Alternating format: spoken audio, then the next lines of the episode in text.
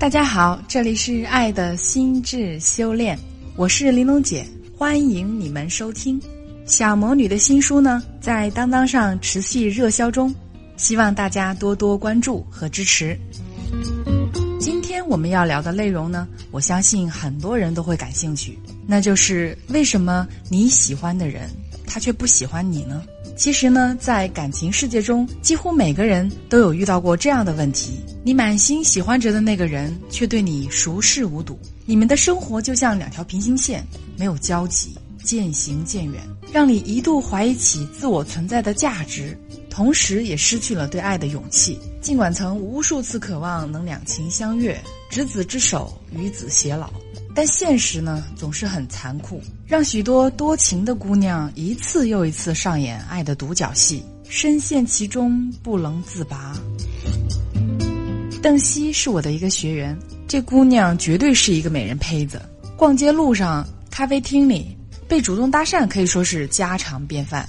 照理说，这样的姑娘应该会桃花运不断。他该发愁的应该是怎么拒绝络绎不绝的追求者。但是呢，最近的他可是愁坏了。原来上个月，邓西在一次聚会中，对好友的朋友卡卡一见倾心，回到家就茶不思饭不想，相思成病。后来他好不容易鼓起勇气，明里暗里表达爱意都尝试过，对方依旧无动于衷。邓西只好无奈地向我抱怨。我怎么就喜欢上这么一个不喜欢我的人呢？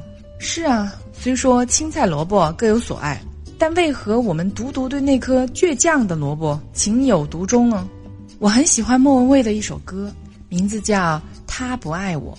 正如歌词里唱的：“他不爱我，尽管如此，他还是赢走了我的心。我爱的人不爱我，这样的情感问题也引发了很多人的思考。”心理学家们对于爱情中的异性吸引做了一个总结。一般情况来讲呢，我们喜欢上一个人的原因大概有四种。第一种呢是时空接近效应，简单点来说呢，就是你会喜欢上那些出于偶然和你有较多接触的人，就像邓西一样，偶然间接触了朋友的朋友，并一见倾心。第二种呢就是相似性，相比那些和你各方面都有着一定差距的对象。你更容易喜欢上一个和你有着相似态度和价值观的人，就像学员叶子曾无比骄傲地跟我说：“玲珑姐，我跟男朋友能好上，绝对是因为我俩共同的人生理想。我们的心愿就是吃遍天下美食，平时最大的爱好就是搜罗各种美味餐厅，然后一一品尝。您觉得我们是不是一对完美的 couple 呢？”第三种呢是互惠式好感。一般来说，我们会喜欢那些表现的喜欢我们的人，这个大家应该不难理解。生活中被对方的执着和爱所感动，然后决定牵手的例子屡见不鲜，所以很多人觉得日久生情的感情更靠谱。第四种呢是外表吸引力和好感，这个呢就献给所有外貌协会 VIP 的姑娘们，这绝对是你们的最爱，用一见钟情来形容再合适不过了。了解了喜欢上一个人的原因之后呢，你是否对自己的处境更加清晰了呢？接下来我们继续分析一下邓西的案例。他喜欢上的这个男孩，为何就不愿意成为他的菜呢？早在1987年，美国心理学家莫斯特因就提出了择偶的三阶段，即 SVR 理论。这个理论呢，主要是以阶段论的方式探讨亲密关系该如何发展。他认为，亲密关系的发展依双方接触的程度，可分为刺激、价值、角色三个阶段。在刺激阶段，双方第一次接触的时候，被对方的外在所吸引，比如说外貌、身材；在价值阶段呢，彼此的吸引力建构在价值观和信念相似的基础之上，并且建立感情上的依附。在角色阶段呢，个体能扮演好在此关系中对方所要求的角色。是彼此建立承诺的关键。依照莫斯特因的择偶三阶段理论，我们不难看出，邓西的问题就出现在第一个阶段——刺激阶段。卡卡对邓西形成了足够的刺激，邓西着急想要进入下一个阶段——价值阶段。他已经迫不及待地想要了解卡卡，可他对卡卡却并没有形成足够的刺激，因而卡卡才会无动于衷。你大概会问：为什么邓西长得这么美？还刺激不到卡卡呢，这说不过去吧？其实呢，这个就像人们对不同的食物有着不同的喜爱一样。我们对不同的异性也都有自己独特的审美。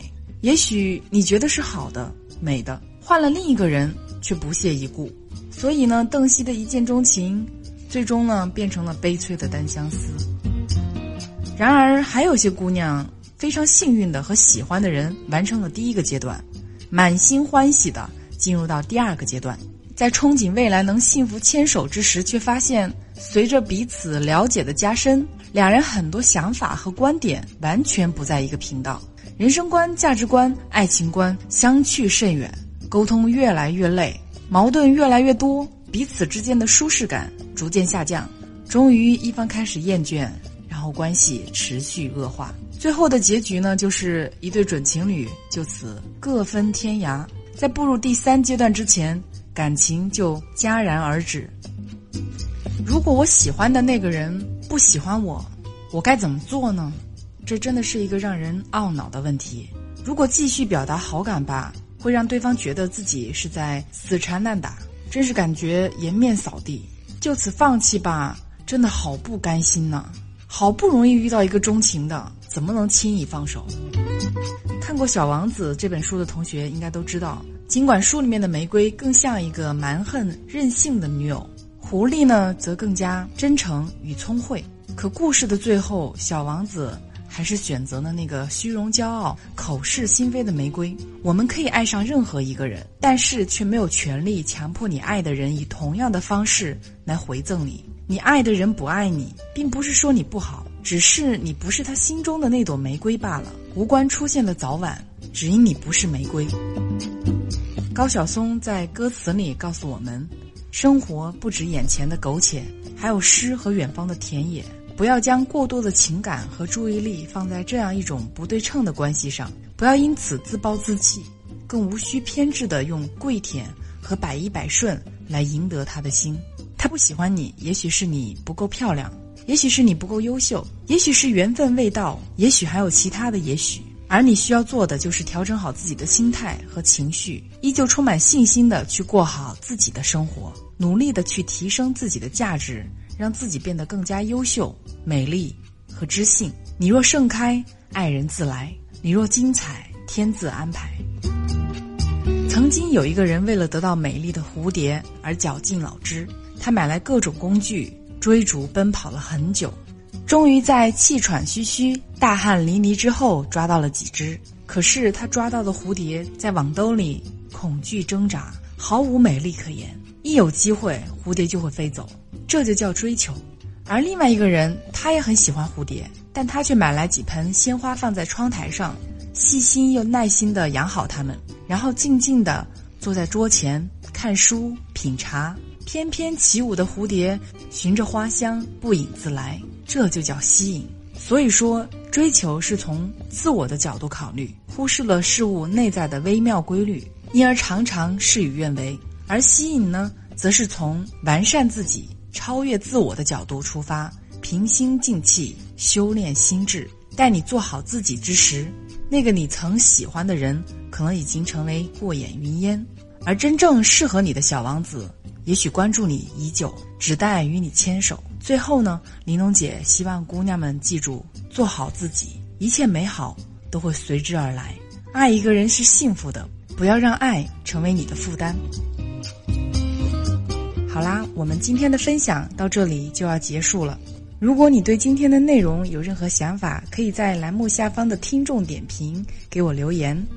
那如果你还想了解更多关于怎么去让你喜欢的人喜欢上你，可以关注我们的微信公众号“恋爱成长学会”，在后台回复关键字“搞定男人”，教你更多推倒男神的干货哟。希望大家能继续关注爱的心智修炼，了解自己，读懂爱情。